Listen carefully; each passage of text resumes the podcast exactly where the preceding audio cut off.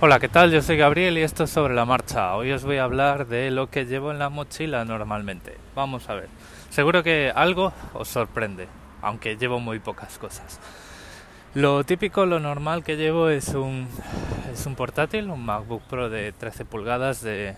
Bueno, ya, está empezando a pillar años. El, el muchacho es de... El modelo es del 2014, de mediados de 2014, pero me lo compré... Eh, restaurado o restaurado.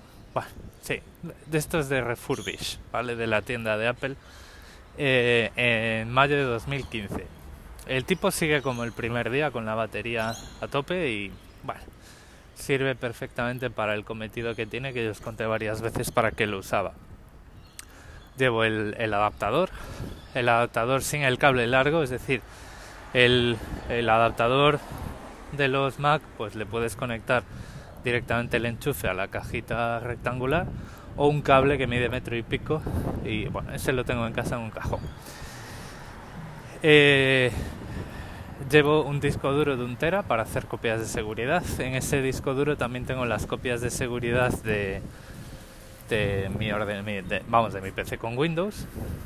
Aunque ahí no uso la copia de seguridad de Windows, sino que lo que hago es eh, como mi carpeta de trabajo es la de OneDrive, copio el contenido de todo mi OneDrive a ese disco duro cada cierto tiempo, cada tres meses o así, o cada vez que pongo un documento importante, pues lo copio eh, todo completamente. El resto que tengo en Windows son aplicaciones y juegos, o sea que eso es eso es lo que de lo que de lo que me tengo que preocupar y con eso pues eh, construyo digamos, o tengo satisfechas las, eh, los requisitos de tener las copias de seguridad en dos sitios. Los tengo en los servidores de Microsoft y los tengo en ese disco duro. y, bueno, pues con eso voy tirando. Y ahora, bueno, llevo también el Bullet Journal. Y ahora viene lo interesante. Y es que, bueno, voy a volver sobre el Bullet Journal más tarde. Y, y los voy a contar que llevo también dos candados eh, que tienen un cable de acero. O sea, son candados de flexibles, en vez de tener un pasador metálico, tiene un cable de acero. Y son candados de combinación em, homologados por la TSA. ¿Qué quiere decir esto? Eh, cuando vas por calles muy concurridas o por aeropuertos, por lo que sea, pues todo el mundo sabe que te pueden abrir la mochila, ¿vale? Bueno, estos dos candados que tengo eh, son candados que si yo en algún momento facturase la mochila del portátil, cosa que te pueden, te pueden hacer facturar por alguna razón, eh, digamos que los, los oficiales de seguridad de los aeropuertos de todo el mundo, los que utilicen la TSA, especialmente los de Estados Unidos, pues tienen las llaves maestras para abrir eso. A mí ya hubo mucha gente que me explicó el mundo y me explicó Internet y el universo y me dijo, claro, porque eso cualquiera que tenga las llaves te lo puede abrir. Y dices bueno, sí, pero eh, digamos que la posibilidad de que haya alguien en un aeropuerto, en una terminal, después de haber pasado los controles de embarque, que te puedan dar abriendo eh, la mochila con una llave que es ilegal tener, es bastante baja, ¿no? O sea, eso puedes casi casi estar seguro de que si alguien te abre la mochila es eh, pues alguien que está eh, facultado para ello. Y luego eh, te da mucha tranquilidad cuando llegas a una ciudad nueva o cuando andas por ahí por una calle concurrida, tener los tener la mochila totalmente cerrada, ¿vale? Para que no te roben no solo del portátil ni nada, sino además eh, pues también metes ahí documentación, pasaporte y todo eso. A ver, que al final eh, con un cuchillo pues te paran, te quitan la mochila y ya está, ¿no? Pero por lo menos los, carteristas te los quitas de encima. Esos candados me costó eh, cada uno de ellos 7 euros y medio en Amazon. Me los compré hace, hace años ya, cuando empecé a viajar por trabajo con la eh, pues con ING y bueno, me pareció bastante buena idea. Eh, ya os digo, son candados de, eh, combinación que tienen un cable de acero y Ese cable, bueno, pues mide sus 10 centímetros, entonces es bastante fácil de eh, vamos, hacer que em, abarque no una, sino eh, dos o tres, incluso cremalleras. Y volviendo al Bullet Journal, ya ha habido bastante gente que me ha visto en el trabajo y que me ha visto por ahí a hacer mis anotaciones y mis capturas y mis cosas. Y me ha dicho, tío, pero tú que tienes un móvil y varios PCs y tal, no puedes hacer esto en una aplicación y tal. Y es que siempre digo lo mismo y aprovecho también para decirlo aquí. No me funciona. Em, no tengo el, el, hábito. Yo creo que es como me funciona a mí la cabeza. Vamos a ver, yo, soy una persona ya con ciertos años encima. Yo crecí en la EGB, eh, hice BUP hice COU y luego la universidad y tal, o sea, nací en el 80.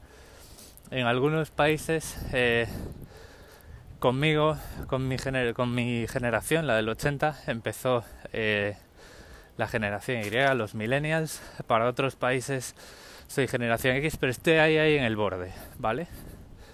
El... La cuestión es que yo toda mi vida crecí haciendo apuntes a mano estudiando, escribiendo a mano, sintetizando información para eh, comprenderla y para eh, afrontar problemas de ingeniería en los exámenes a mano. Eh, yo nunca, aunque tuve un portátil cuando estaba terminando la carrera, yo nunca estudié con ordenador delante. Nunca hice trabajos investigando a través de un ordenador. Yo era de los que iban a la biblioteca con la libreta empezaba a sacar libros, a sacar bibliografía y empezaba a tomar apuntes. Eh, yo era de los que antes de los exámenes el mejor repaso era hacer un esquema de todo lo que entraba en un papel, ¿no? Entonces, eh, al parecer, y esto no me lo estoy inventando, esto lo he leído en varios, en varios sitios, lo que pasa que no he llegado a dar con la fuente científica, pero digamos que no me lo he, eh, no lo he no lo he fabricado yo para grabar este podcast. Al parecer, eh, cuando tú tienes un hábito mecánico de escribir para estudiar, estudiar escribiendo, eh, repasar escribiendo, escribir a mano, el, digamos que el conocimiento y los, eh, las cosas te entran mejor en la cabeza cuando lo haces a mano. Yo sí escribo notas y tomo notas en una reunión con con el ordenador. Eh, primero, no soy tan efectivo porque mi mecanografía es de andar por casa. Tengo que recuperar el typing club aquel, que lo tengo más abandonado que, lo que sea. Y mm, eh, mi cerebro no conecta con lo que estoy escribiendo. Si lo escribo a mano, si me tomo el tiempo de, eh, además, Em, escribir prestando atención a la letra que incluso no, no ya solo a lo que escribo sino a cómo lo escribo ¿no?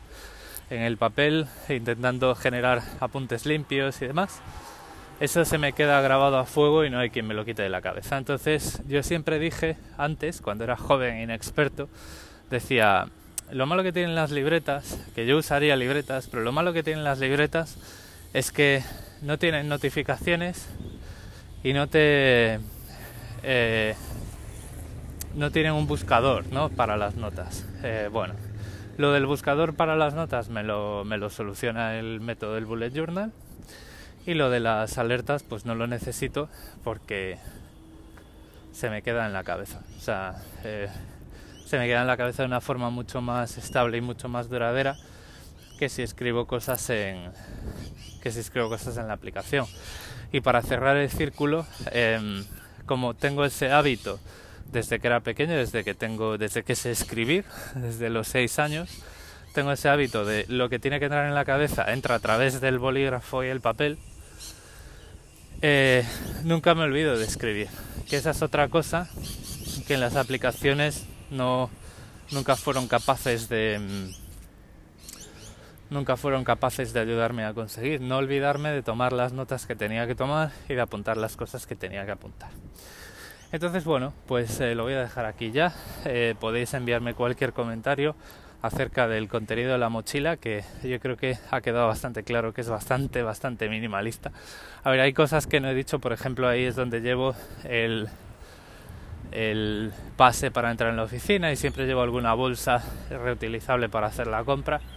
Pero bueno, esas son cosas que entran y salen. El contenido principal de la mochila son solo esas cosas, ¿vale? Y pues ya sin más, eh, ya sabéis los datos de contacto en las notas del episodio junto con el número del episodio y nos vamos escuchando. Un saludo.